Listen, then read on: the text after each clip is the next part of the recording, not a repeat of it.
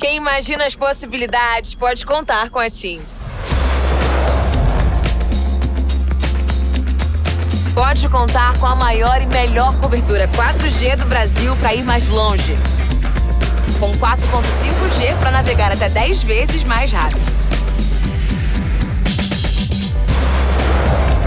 E agora com a tecnologia 5G DSS para viver uma nova era de possibilidades. Na operadora que investe para cobrir 100% das cidades do país. Rede TIM. Pode contar. TIM. Imagine as possibilidades. A TIM é pioneira em áreas rurais e o 4G TIM no campo foi só o começo. Temos a maior rede de internet das coisas do Brasil, com soluções modernas e customizadas conectando dispositivos e pessoas. A coleta de dados e o monitoramento em tempo real ajudam a trazer mais eficiência e a aumentar a receita do seu negócio. Conheça as possibilidades que a TIM oferece para levar mais tecnologia e conectividade para o seu negócio e faça parte da transformação digital do setor rural.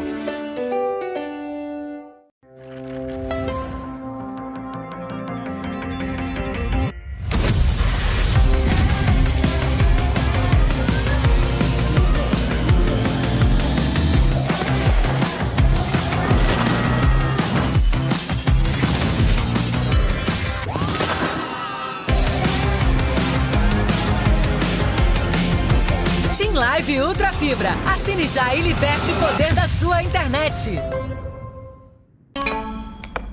Quem imagina as possibilidades pode contar com a TIM. Pode contar com a maior e melhor cobertura 4G do Brasil para ir mais longe.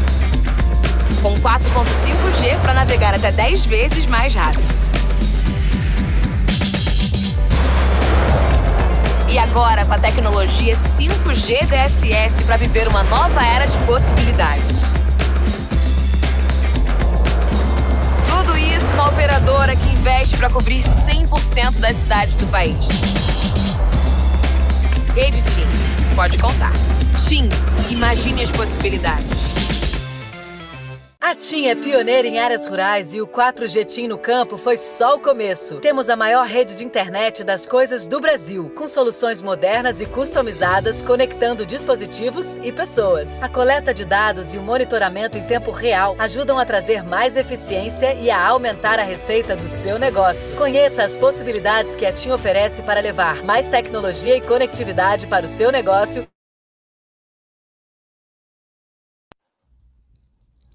Bom dia a todos. Aqui é Vicente Ferreira, Head de RI da Team Brasil. Sejam bem-vindos à nossa conferência de divulgação dos resultados do quarto trimestre de 2020.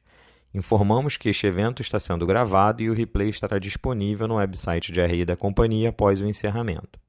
Ao final das considerações do nosso CEO, haverá uma sessão de perguntas e respostas para os participantes.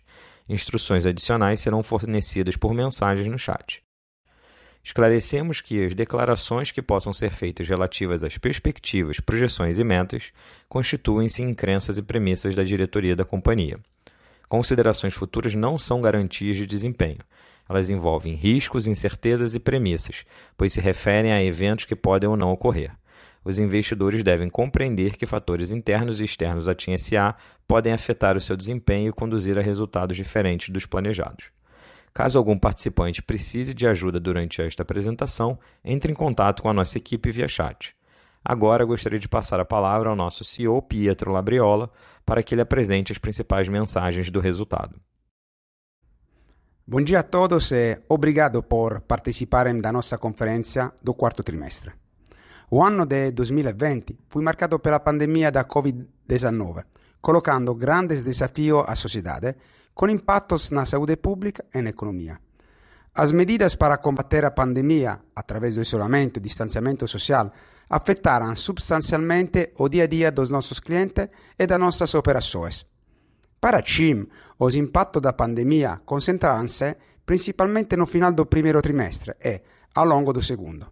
E se impuseram o fechamento de ponto de venda com uma redução da atividade comercial, a transição para um modelo de trabalho 100% virtual, a mudança no tráfego de voz e dados na nossa rede, a mudança na relevância do serviço de telecomunicações para a vida dos clientes e, no final, para menores atividade econômica e disponibilidade de renda.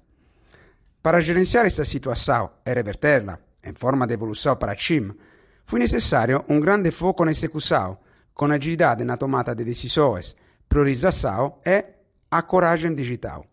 Por mais desafiante que este contexto tenha sido, a empresa Pro ser antifrágil apresentou resultados sólidos no final de 2020 e lançou transformações significativas para o futuro, tais como a aquisição dos ativos móveis da Oi, a execução do acordo de compartilhamento de rede e as novas fontes de receita Beyond the Core.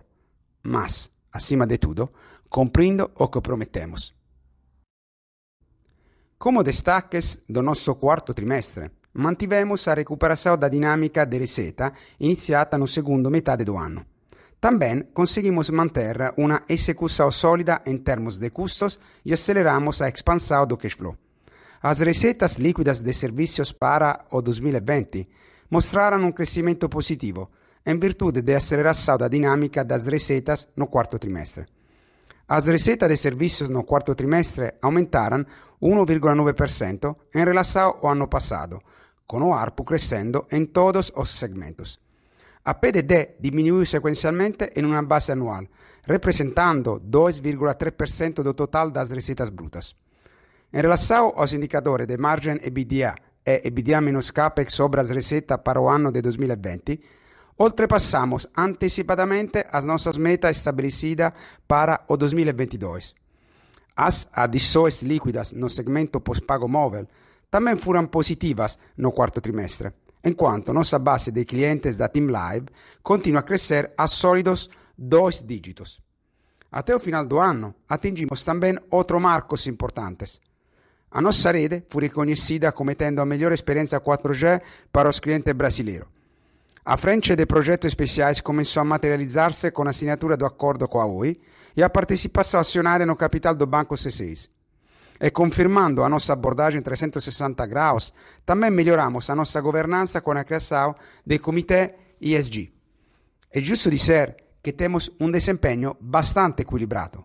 Recuperação financeira, melhorias operacionais, evolução da rede e entrega de outras, de outras iniciativas de criação de valor.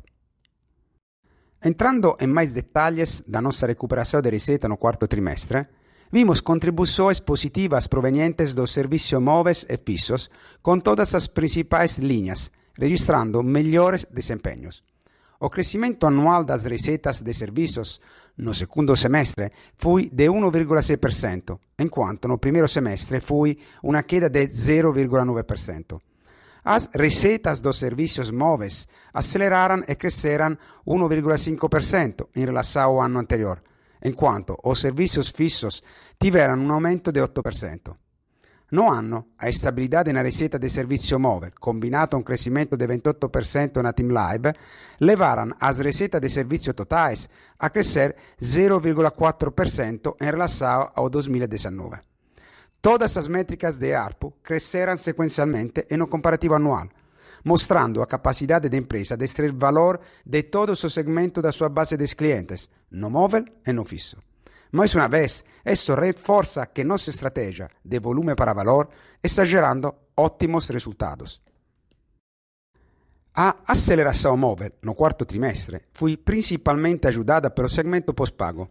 A gestão de clientes e o foco na qualidade do serviço foram fundamentais para termos um forte declínio do churn e recuperação do crescimento da receita. As receitas de pós-pago aceleraram para 3,6% de crescimento anual, ajudadas por uma redução de 100 basis points na taxa de churn. No segmento pré-pago, continuamos a experimentar uma recuperação em forma de V nas recargas, embora ainda ligeiramente abaixo dos níveis de 2019. As melhorias no número de clientes recarregadores e gastos por cliente são os motores desta recuperação. Vale a pena mencionar as nossas ofertas inovadoras lançadas durante o 2020, o plano Team Black Família, o marketplace de apps de entretenimento e o Team Mais Vantagens.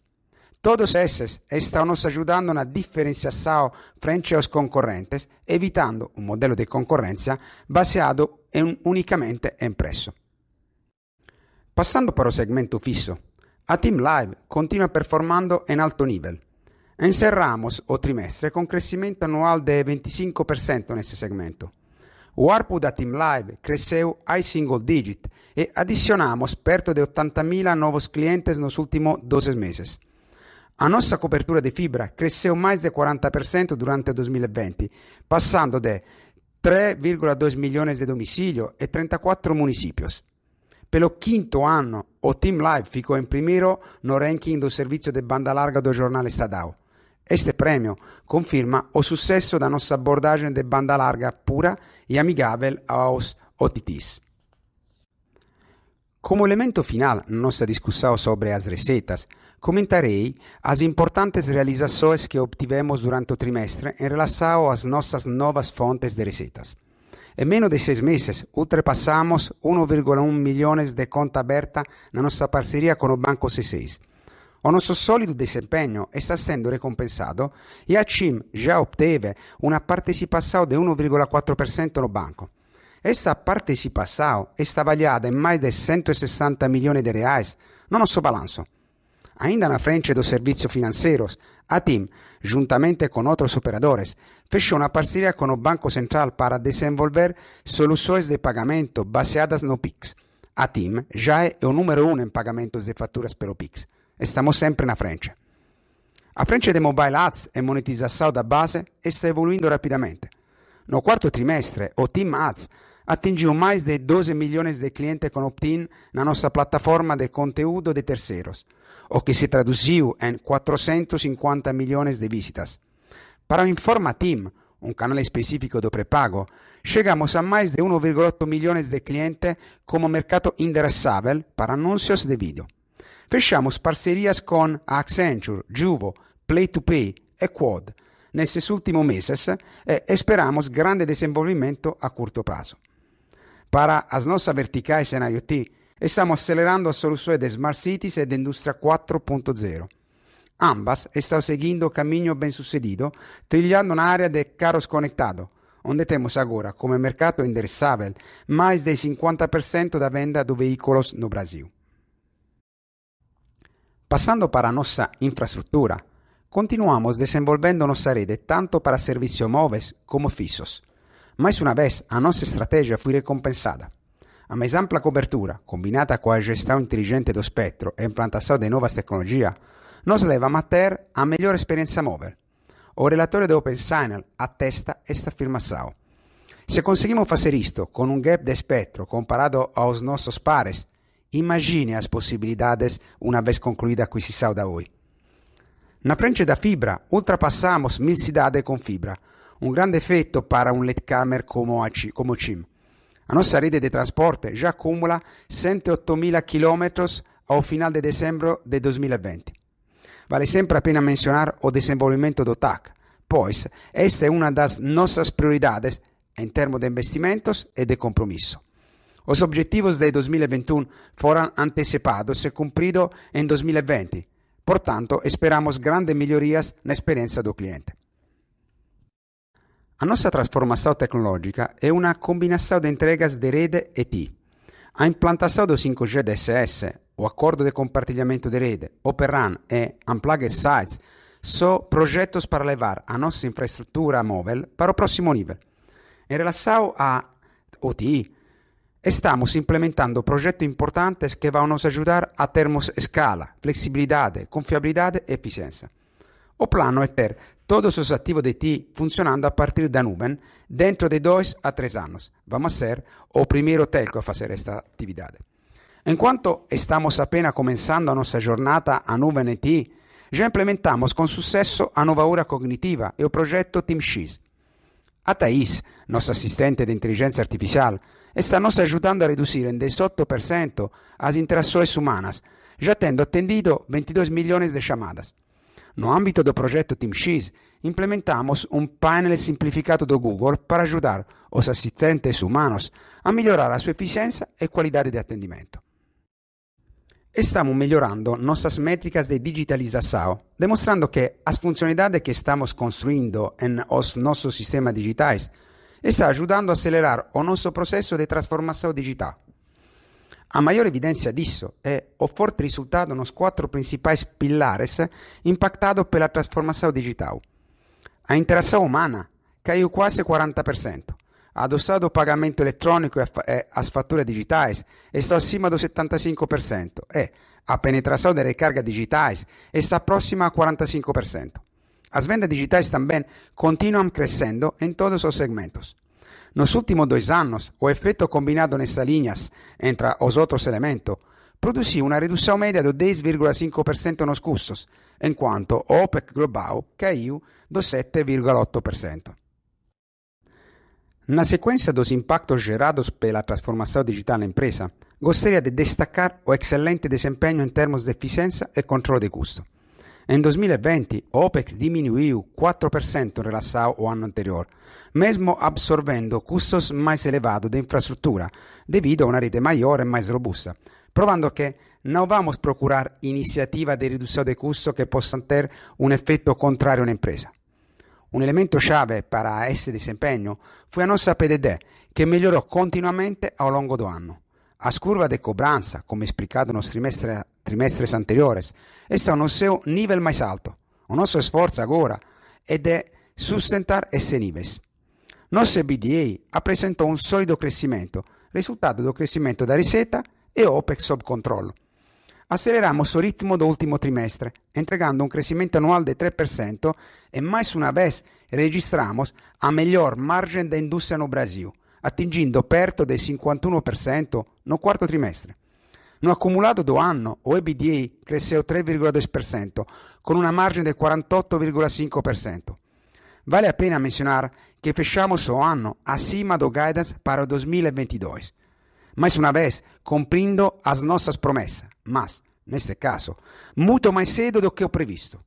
Numa visão pro forma, entregamos nos últimos cinco anos uma expansão de 750 pontos base na margem EBITDA, enquanto o EBITDA menos CAPEX cresceu mais de 40% de forma composta.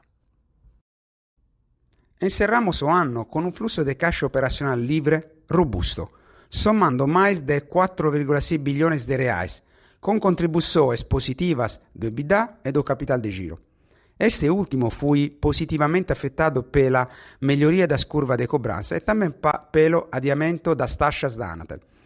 Em 2020, a TIM anunciou a distribuição de mais um bilhão de reais em juros sobre o capital próprio, mantendo a tendência iniciada em 2018. Com isso, e excluindo os efeitos dos contratos leasing financeiro, a TIM manteve-se caixa líquida em mais de 2,7 bilhões de reais, Incluindo o efeito dos contratos de leasing, a dívida líquida diminui aproximativamente de 16%. Nossa posição de caixa, superior a 4,6 bilhões de reais, é um sólido ponto de partida para as necessidades de financiamento de 2021. Recapitulando rapidamente, vale ressaltar que os nossos projetos especiais estão evoluindo de acordo com nossos planos. Depois de vencer o leilão dos ativos móveis da Oi, apresentamos pedido de anuência prévia junto à ANAT no dia 31 de dezembro. A assinatura do acordo de compra e venda foi concluída em 28 de janeiro e também já apresentamos a notificação formal no CADE. Este acordo vai transformar a empresa, fechando nosso gap histórico de espectro e colocando a CIM numa posição muito sólida para competir no mercado. Se conseguimos desenvolver tanto nossa rede mesmo tendo uma quantidade significativamente menor de espectro do que nossos pares. Imagine as possibilidades com uma posição muito mais forte. O processo para encontrar um parceiro com o qual vamos desenvolver nossa rede de fibra residencial continua a seguir seu curso e está prosseguindo de acordo com o planejado. Criamos formalmente o veículo que receberá os ativos do carve-out e entramos na fase final do projeto, com um conjunto de interessados tendo apresentado proposta que estamos analisando neste momento.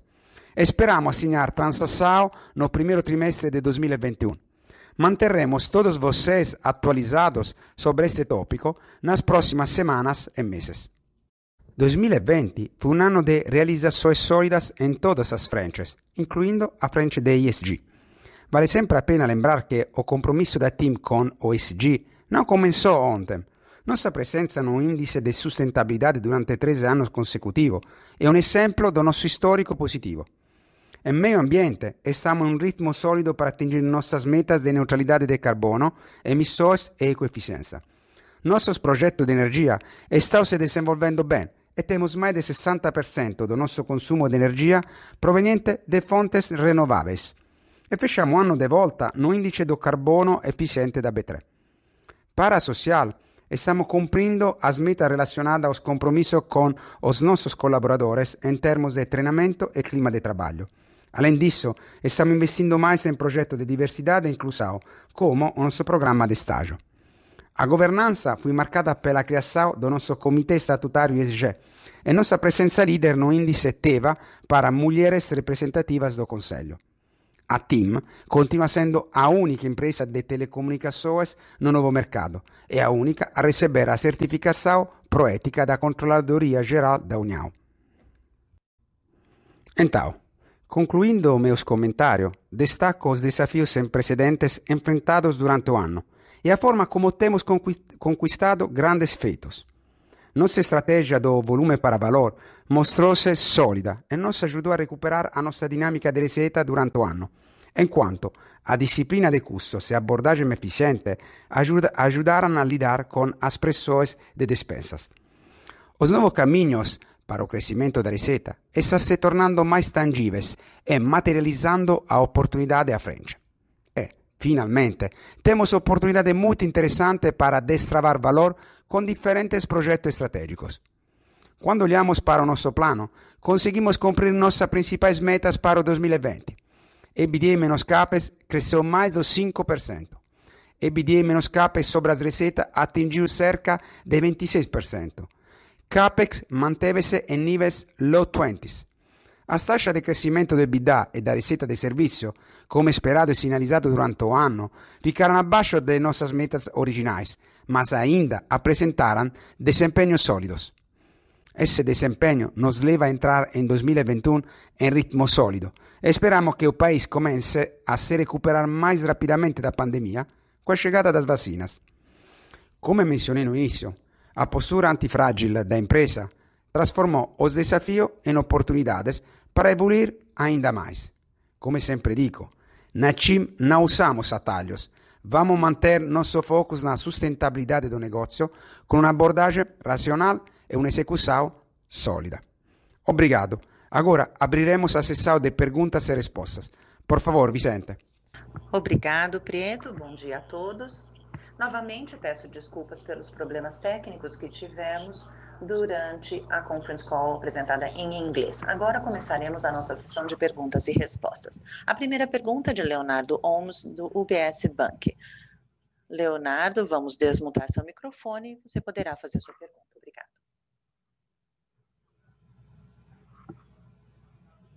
Bom dia a todos. Acho que todos me escutam. Sim, escutamos. Obrigado por aceitar minha pergunta.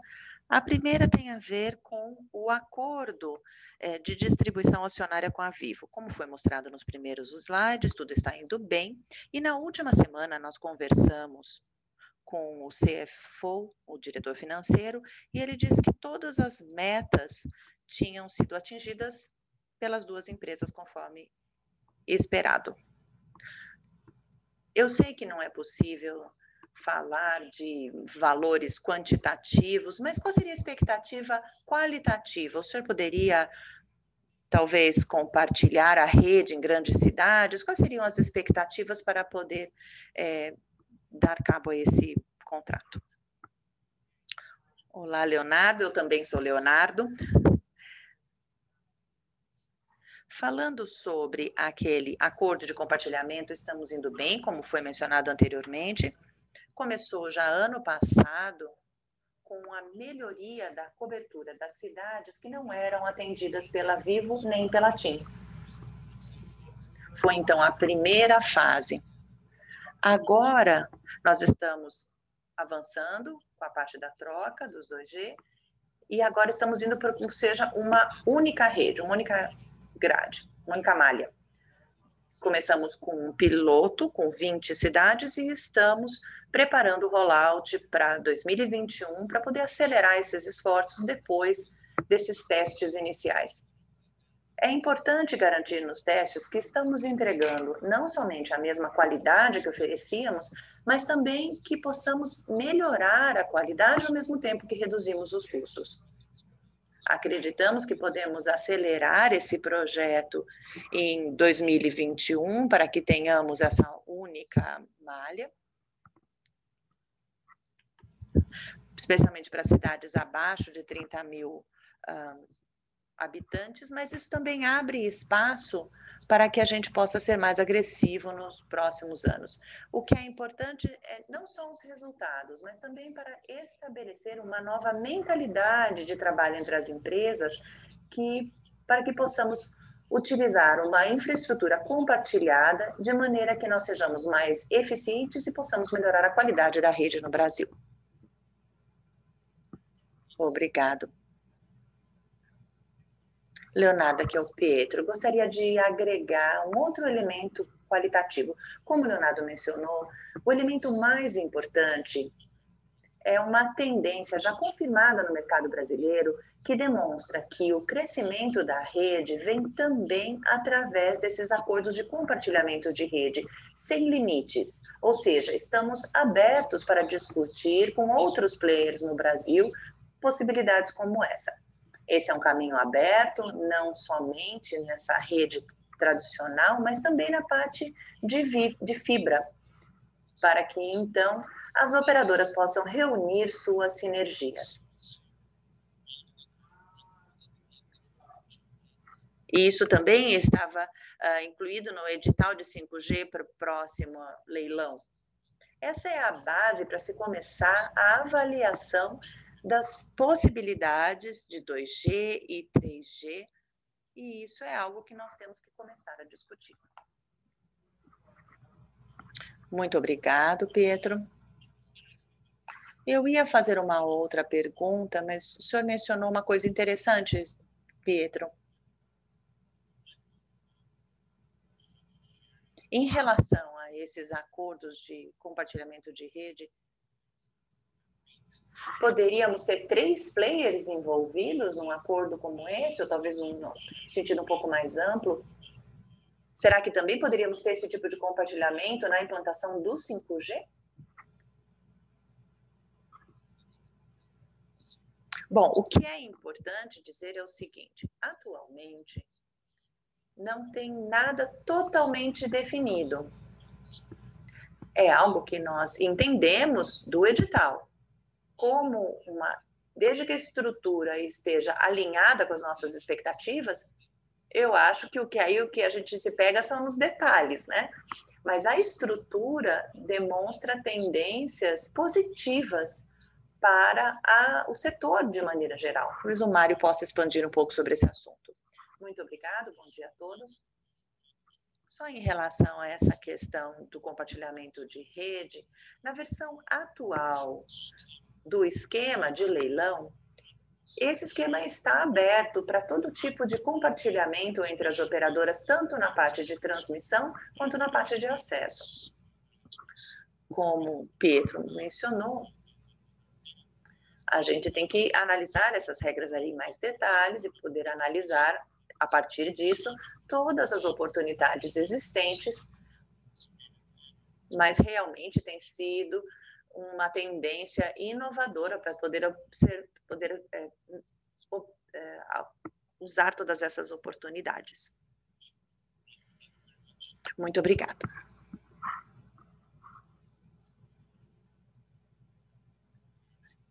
Próxima pergunta vem de Marcelo Santos, do Banco JP Morgan. Marcelo, nós vamos habilitar seu microfone para que você possa prosseguir. Bom dia, todos me escutam? Sim? Muito obrigado por abrir para minha pergunta. A primeira tem a ver com o leilão do 5G. Poderia comentar um pouco sobre notícias que foram veiculadas sobre o fato de que a rede de 5G teria que ser uma rede independente, standalone? Qual é o status atual das negociações nesse sentido? Essa é a minha primeira pergunta. A minha segunda pergunta tem a ver com a parceria ou quais são os próximos passos? O que vocês podem dizer em relação à parceria? Bom, antes de dar a palavra para o Mário, que vai dar mais detalhes sobre o 5G DSA, é importante dizer que a opção que cada player fez já aconteceu. Então, se eu voltasse no tempo três anos, eu acho que o TSA não era ainda um, um, padrão muito bem estabelecido. Então, era muito arriscado trabalhar com esse padrão SA. Quando nós nos deparamos com uma lei, um leilão que espera toda uma instalação até 2022, aí sim SA torna-se um padrão mais robusto para desenvolver todos os serviços que estamos discutindo com a IUT em relação à, à baixa latência.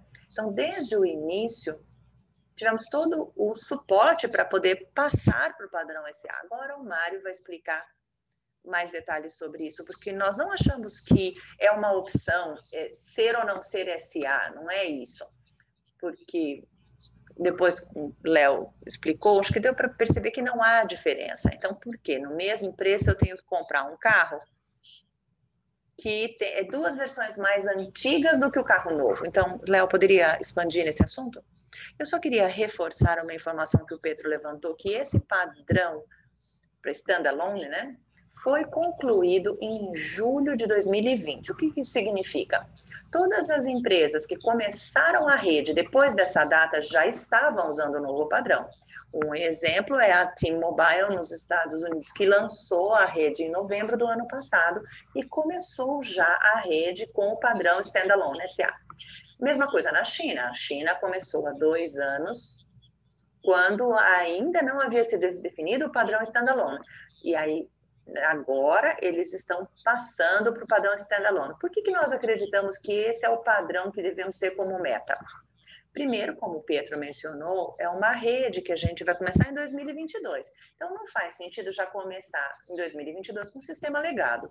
Em segundo lugar, o investimento numa rede standalone ou não é exatamente o mesmo. Então, não é uma questão de falar de informações de mercado, mas nós estamos trabalhando com informações internas do contrato de segurança que nós já temos. 90% dos investimentos na rede são no acesso, na parte de rádio. Então, o, é a mesma coisa ter o rádio standalone ou não. A diferença é o software. E no caso do software, não há um aumento de preço com essa implementação só para concluir o meu argumento, quando nós estamos buscando novas fontes de receita para uma certa característica, para um certo serviço, é possível entregar com standalone, com baixa latência, com todas as características esperadas da rede. Então, por que, que a gente vai uh, implementar algo diferente daqui a dois anos? É lógico que nós vamos usar standalone. Mário? Muito obrigado, Leonardo e Pietro. Só uma informação complementar. A estrutura do leilão funciona da seguinte maneira: você tem o valor da frequência e essa frequência é descontada do investimento de longo prazo. Então, não é uma questão do investimento. É claro que é muito mais eficiente já fazer um investimento que resista ao futuro. Isso tem que envolve fazer um cálculo correto do valor do frequência. Então, que, esse debate, standalone ou não, é muito simples. É claro que nós vamos investir em algo que vai resistir ao futuro. E nós temos essa oportunidade de discutir isso com base num valor muito bem calculado da frequência. Marcelo, eu gostaria de abordar a sua segunda pergunta. Sim, agradeço por ter respondido a minha primeira pergunta. Bom, em relação ao CC, C60, lembra que tinha diferentes elementos e nós não podemos entrar em muitos detalhes, porque, como podem imaginar, existem elementos de confidencialidade nessa relação. Mas, primeiro, a partir do próximo trimestre, nós vamos falar mais detalhes para permitir a todos como vai ser a evolução da participação acionária no Banco C6. Bom, isso tem um pouco mais a ver com o impacto na nossa receita, ou seja, a ativação associada à atividade de vendas que vai ser habilitada pelo C6, vai permitir um pacote de serviços móveis através de uma oferta pelo banco C6. Isso tem a ver com o valor do cliente num longo prazo. Nós temos que monitorar isso nos próximos três a seis meses depois da aquisição e nós vamos ver quanto que os clientes realmente usam os serviços do banco. Isso poderá ser demonstrado nos próximos trimestres e com isso os senhores vão poder monitorar melhor essa evolução. Existe uma segunda etapa que tem que ver com o aumento do capital. Isso, claro, tem a ver com o valor toda a vida do, é, do cliente aquele famoso 10% a 15% é, dado de participação acionária no banco C6 vai depender dessa análise para ver se nós podemos acelerar essa aquisição. Fica claro que é de interesse de todos que uma aceleração mais rápida no processo de aquisição é interessante. Na apresentação do plano no Team Day, dia 1 de março, nós também ofereceremos mais informações sobre nossas metas e permitiremos que todos entendam melhor esse monitoramento da evolução dos nossos planos. Muito obrigado, Marcelo. Agora nós vamos passar para a próxima pergunta de Diego Aragão, do Goldman Sachs. Diego, vamos habilitar seu microfone para que possa fazer sua pergunta. Muito obrigado, Vicente. Eu agradeço por aceitarem minha pergunta. E também agradeço por fazerem a apresentação no Zoom, a qualidade é muito melhor. A primeira pergunta tem a ver com o segmento pós-pago. Esse é um segmento que tem melhorado muito e isso está também impulsionando os resultados do setor móvel. Nós temos observado um certo atraso na parte de novas adições, então então o que estão fazendo para poder melhorar os resultados num futuro próximo? Eu agradeço sua pergunta, porque isso nos permite elaborar um pouco mais sobre essa questão. É importante lembrar que um cliente não é igual a outro cliente. Não estamos contando de como se fossem garrafas, né? Bom, talvez você possa até usar essa analogia, é, um, uma garrafa de água, uma garrafa de outra coisa, mas enfim, o que estamos sugerindo aqui? Para entender essa diferença do ARPO, temos que fazer um cálculo pensando o crescimento da receita, não comparando cada trimestre ou em relação ao ano anterior, normalmente a gente tem que trabalhar com a receita ao longo do tempo. Pode ser que essa receita esteja se, di, se diluindo no ar, ou então porque estamos usando mais dinheiro para poder fazer aquisições. Então, não queremos ter clientes a qualquer custo, como já mencionamos antes. Não achamos que isso seja correto para os nossos acionistas para que a gente tenha um ARPO de 20 reais. Isso já aconteceu durante a pandemia. Existe, houve algumas, alguns leilões em algumas áreas em que nós poderíamos ter até um milhão de clientes, só que com um, por 10 reais com 20 giga. Mas, como eu mencionei durante a minha fala, não queremos atalhos que nos permitam mostrar números maravilhosos num único trimestre. Eu creio que o número que nós estamos divulgando revelam isso. Essa nossa a ideia de valor indica o aumento das receitas para manter um nível de margem que seja o maior nível no mercado. Nós não vamos acelerar só para ter números melhores. Nós temos, podemos ter um, um, um, uma dívida líquida melhor, podemos melhorar o ARPO, porque os clientes querem mais dados. Não é que a gente só quer melhorar o PDD. Então, é aquilo que eu falei, é um movimento de volume para valor.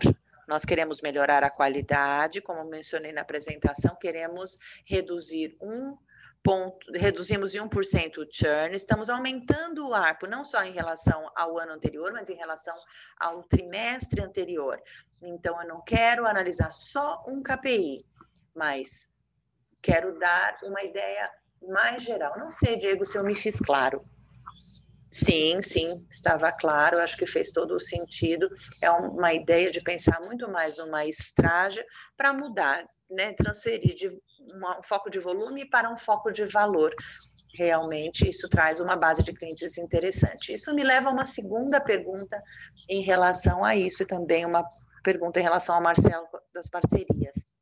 A TIM busca criar um ecossistema com outros parceiros, como por exemplo o Banco C6, parceiros que vão alavancar esse, esse relacionamento, melhorar a base de clientes e alavancar também em cima da rede da conectividade.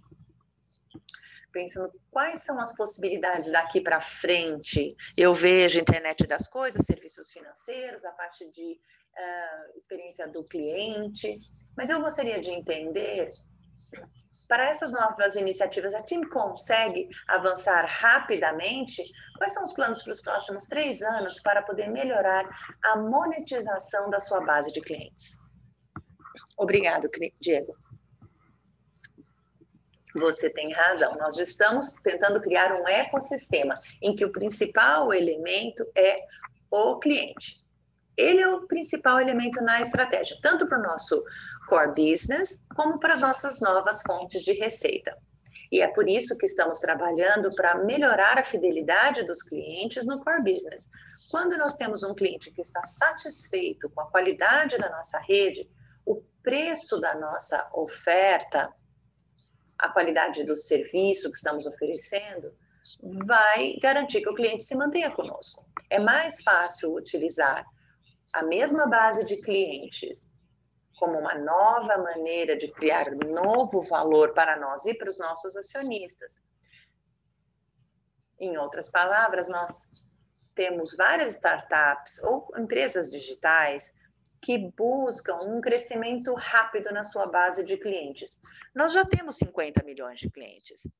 Então, o uso da TIM é, seria um atalho nesse sentido se quiséssemos crescer muito rápido, enquanto que as empresas digitais sabem que o Brasil é um país diferente dos outros no mundo. A penetração do cartão de crédito no Brasil não atinge os mesmos níveis de outros países do mundo. Temos que ter, talvez, oferecer a, a pagamento através de uma recarga, através de um boleto, toda a gestão do nosso nossos clientes é importante. A possibilidade de usar 200 mil lojas no, no país. Uma empresa que queira explorar esse valor é bem-vinda para fazer parcerias conosco.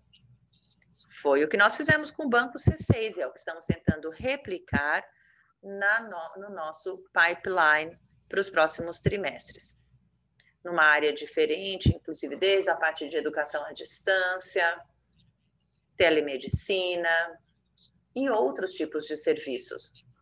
Mas eu acho que essa é uma tendência no setor. Quando a gente faz um benchmark, às vezes o que acontece é que a gente nem encontra um benchmark, mas as características no mercado brasileiro são completamente diferentes do resto do mundo.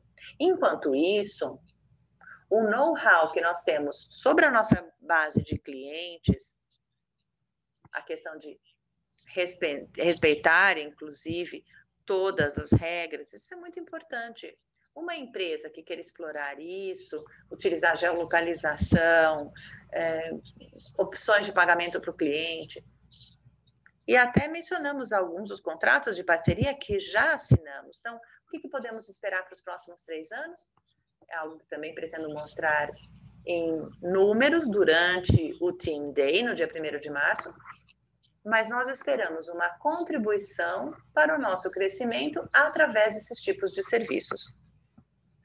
O modelo de negócios que vamos implementar é similar para alguns desses acordos, parecido com o que fizemos com o C6, uma remuneração pelas atividades de vendas, pelas atividades go-to-market e uma participação acionária da empresa, caso dependendo da cotação. Eu gostaria também de explicar por que, que às vezes a gente fala mais sobre o, o standalone, o SA. Nós acreditamos no modelo de negócios da internet das coisas. Não é algo que a gente tenha começado à frente dos outros players. Existem alguns operadores que já estão analisando toda a parte de 4G. Nós, no caso, somos líderes no mercado de agrobusiness, com uma grande cobertura, maior cobertura em 4G. E também somos líderes na parte de manufatura é, automobilística. Com o uso do padrão SA, nós poderemos explorar esse posicionamento de mercado indo um passo além, com a possibilidade de habilitar várias fontes de renda. Às vezes a gente tenta explicar um pouquinho melhor como que a gente prevê o uso do SA. Eu gosto de fazer uma comparação com uh, o App Store do Google e da Apple. Há 10 anos eles criaram um ecossistema em que ninguém imaginaria o número de apps que seriam desenvolvidos. Mas, se não houvesse esse ambiente, isso nunca aconteceria. Então, nós queremos desenvolver um ecossistema, especialmente no Brasil,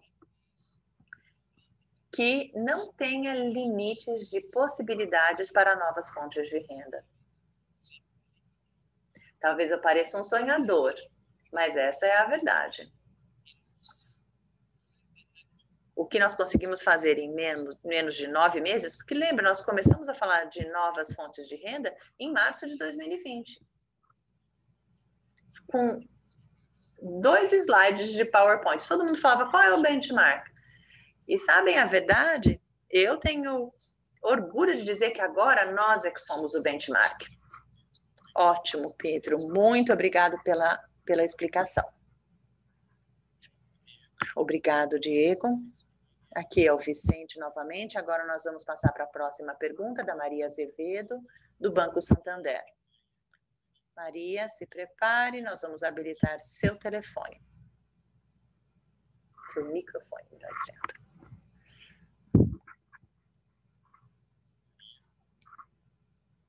Maria?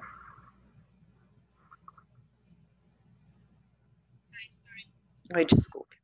Bom dia a todos, obrigado, Vicente.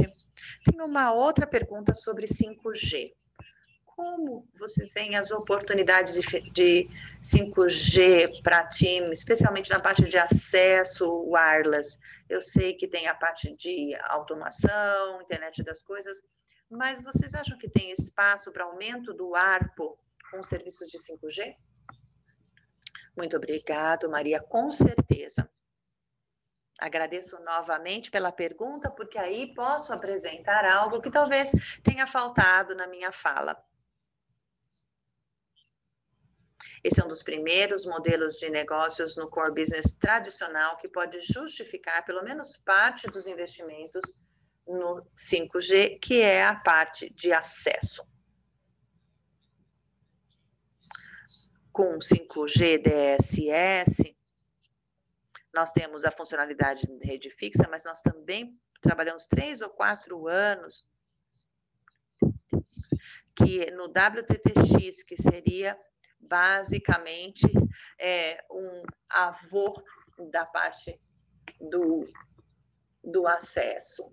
É uma boa alternativa, não é melhor do PTH, que não é necessariamente uma solução, mas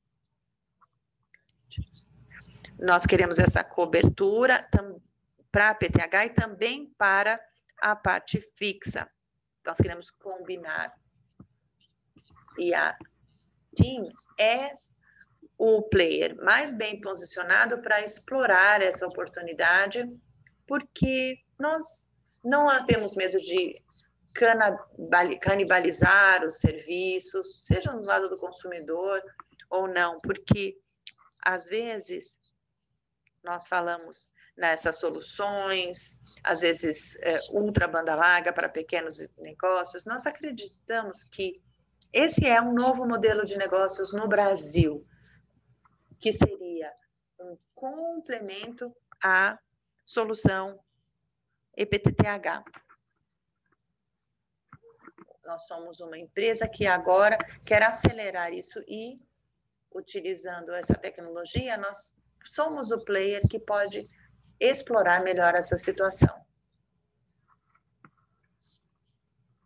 Agora, falando especificamente do 5G na rede móvel, eu acho que nesse caso nós em todo o mundo também é o mesmo, nós ainda não temos muitos casos de uso para poder fazer uma avaliação uh, adequada. No curto prazo, eu acho que esse aumento do ARPO pelo 5G vai ser muito maior por causa da aceleração de consumo de dados e não tanto pela possibilidade de oferecer um preço diferenciado para o 5G. Ainda estamos nos primeiros estágios da análise dessa oportunidade, mas se me perguntar o que, que eu vejo para o futuro, é que esse teremos uma oportunidade e na parte de fixos, no 5G nós podemos acelerar o aumento do consumo de dados, mas precisamos usar inteligência para transformar o aumento de consumo de dados em aumento de ARPO e uma monetização maior do consumo de dados. Obrigada. Uma segunda pergunta seria mais no curto prazo. Como vem o cenário competitivo nos próximos trimestres?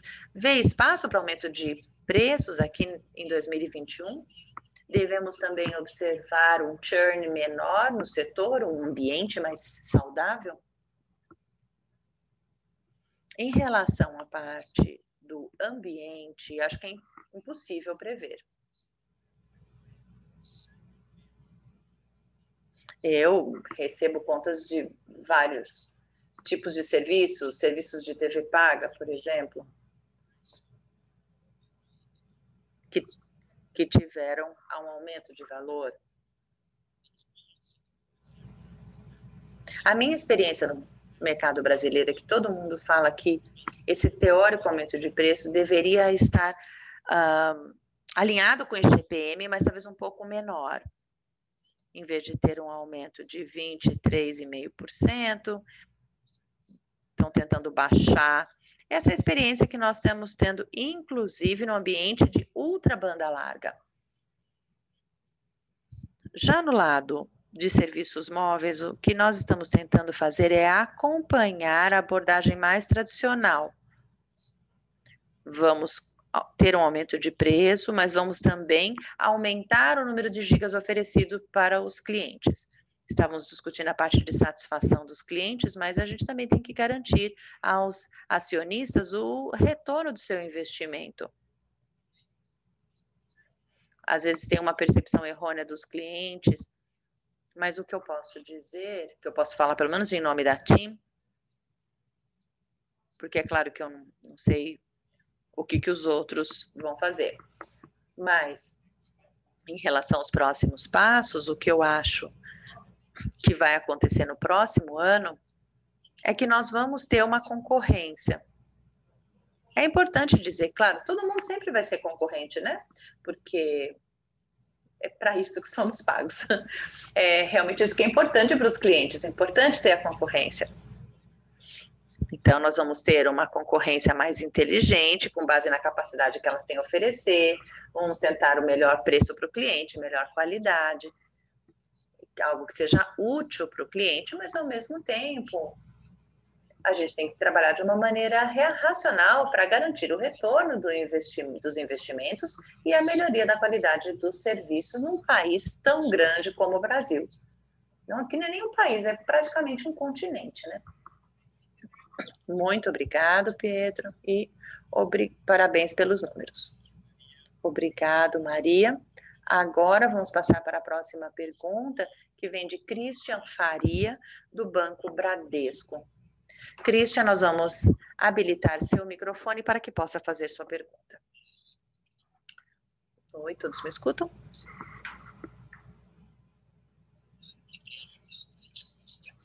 Vicente, me escuta? Sim, sim. Por favor, Christian, pode fazer a sua pergunta. Bom dia e obrigado por pegar minha pergunta. Eu tenho mais uma pergunta associada ao FTTH. A primeira tem a ver com a questão da estrutura.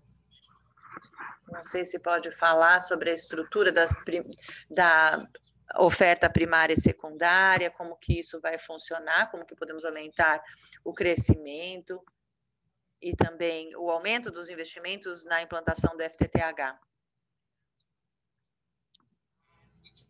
O que, que nós devemos esperar em termos de crescimento? A empresa vai continuar a aumentar o seu número de e que como podemos, como vai ser também a estratégia de expansão nas regiões? Eu vou passar para o Adrien para que ele dê mais detalhes, porque ele é o líder desse processo. Mas, antes disso, eu gostaria de dizer um elemento importante. Às vezes a gente esquece que nós somos o único player que não tem uma rede legada no Pixel. Se nós formos pensar a nossa meta, nós temos receitas com base em dados. Outros players ele já tinha uma base de clientes existente, mas o ARPO é diferente em relação quando comparam diferentes bases. Quando pensamos no nosso o nosso retorno nos investimentos é completamente diferente de um player que já tinha uma rede antes. Obrigado, Pedro. Em relação a esse projeto como nós havíamos mencionado, estamos na fase final e recebemos várias ofertas. Estamos muito satisfeitos com a evolução desse projeto. A nossa meta é chegar a um a final de acordo no final de março, talvez nas primeiras semanas do segundo trimestre. O que é mais importante é o que nós observamos em termos de interesse que veio de diferentes partes. Respondendo especificamente a sua pergunta, para nós, esse é um projeto industrial, não é um projeto financeiro. O que nós estamos buscando com, com esse spin-off é ter aqui uma diferença no nosso negócio fixo de banda larga, o que nós observamos nos últimos anos é que nós estamos crescendo em termos de receita entre 25 a 30% ano após ano. E nós achamos que ainda há oportunidades nessa área para continuar a implantar as nossas redes. É basicamente esse o tema desse projeto.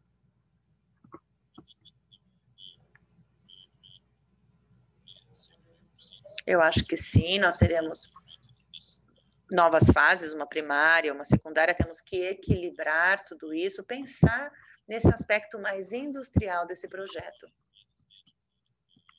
Estamos no estágio final desse processo, então provavelmente poderíamos divulgar mais informações no início de março, durante o evento Team Day.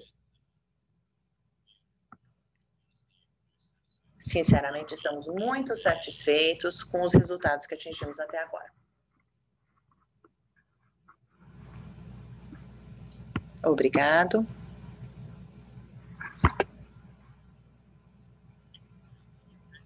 Obrigado, Christian. Agora vamos passar para a próxima pergunta.